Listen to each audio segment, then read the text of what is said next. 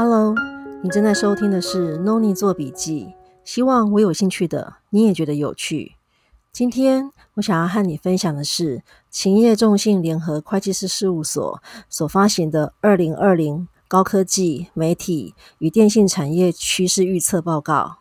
这份产业趋势预测报告主要针对高科技媒体与电信产业，简称 TMT（Technology, Media, Telecom）。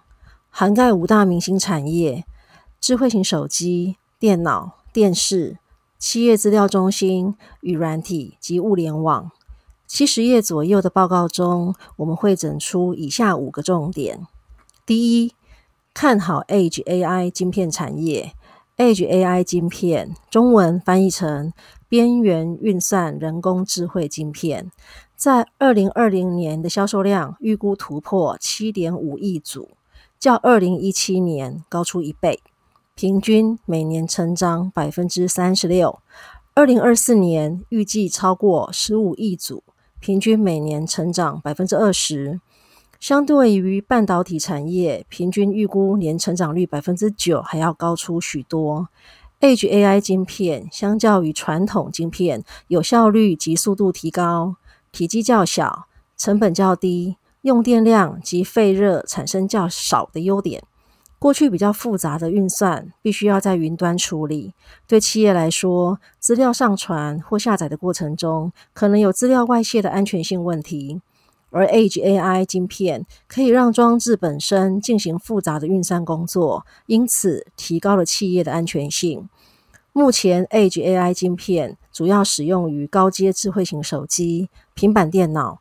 穿戴性装置及智慧音箱等等，其中高阶智慧型手机的成长速度是左右 Edge AI 成长率的关键因素。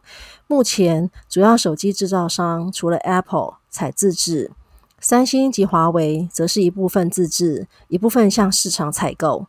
其中高通及联发科生产的智慧型手机晶片 SoC 市占率达百分之六十。第二。对机器人产业态度趋于保守。机器人市场分为工业机器人、专业服务机器人及消费机器人。工业机器人，例如汽车或电子业工厂里的机器手臂；专业服务机器人，例如物流业协助货物运送，或医疗业协助医护人员的移动式机器人；消费机器人，例如我们常见的扫地机器人。机器人产业主要的销售营收来自于工业机器人市场。由于目前的工业机器人的销售成长速度已趋于稳定，虽然预期专业服务机器人及消费机器人的销售量应该会逐渐成长，但两者的价格较工业机器人低，因此营收贡献度低。加上移动式机器人还需要更高的五 G 网络技术，以提升连线能力及更高的人工智慧晶片技术，才能进行更复杂的运算作业。第三。五 G 第十六版标准将于二零二零年六月定案，预计二零二一年逐渐商业化。企业五 G 专用的网络的使用率将提高，企业运作方式也可能产生重大改变。这一点在未来可以再多加关注。第四，智慧型手机周边相关产品及服务的市场规模强劲成长，包含三个部分：硬体、内容及服务。硬体的部分包含无线耳机、无线充电器、行动电源、穿戴式装置、智慧音箱、自拍棒、手机稳定器、荧幕保护壳、手机架等等。内容的部分，例如行动广告、游戏、音乐及影片等应用程式。服务的部分，例如维修、保险、云端软体等等。目前全球约三十六亿庞大的智慧型手机使用者，就是智慧型手机周边商品的重要消费基础。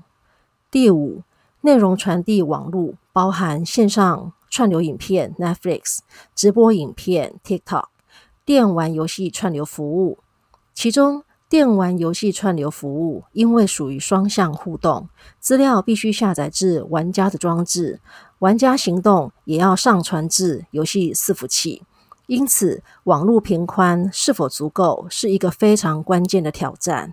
游戏发行商针对旗下热门游戏发展云端串流，以及他们与内容传递网络供应商的合作，非常值得未来关注。在这份报告中可以发现，无论是高阶智慧型手机、机器人产业、智慧型手机周边商品及串流影片或游戏，都有一个极重要的。共同关键因素就是 Edge AI 晶片。以下为浅谈股海部落格所汇整的美国及台湾的边缘运算概念上市股票。第一，晶片相关个股：联发科、创意、台积电、Intel、NVIDIA。第二，工业电脑相关个股：研华、凌华。第三，伺服器：纬颖、广达。第四，网通设备：HPE、Dell、Cisco。第五，云端平台：Amazon、Microsoft、Google。第六，电信业：中华电、Verizon。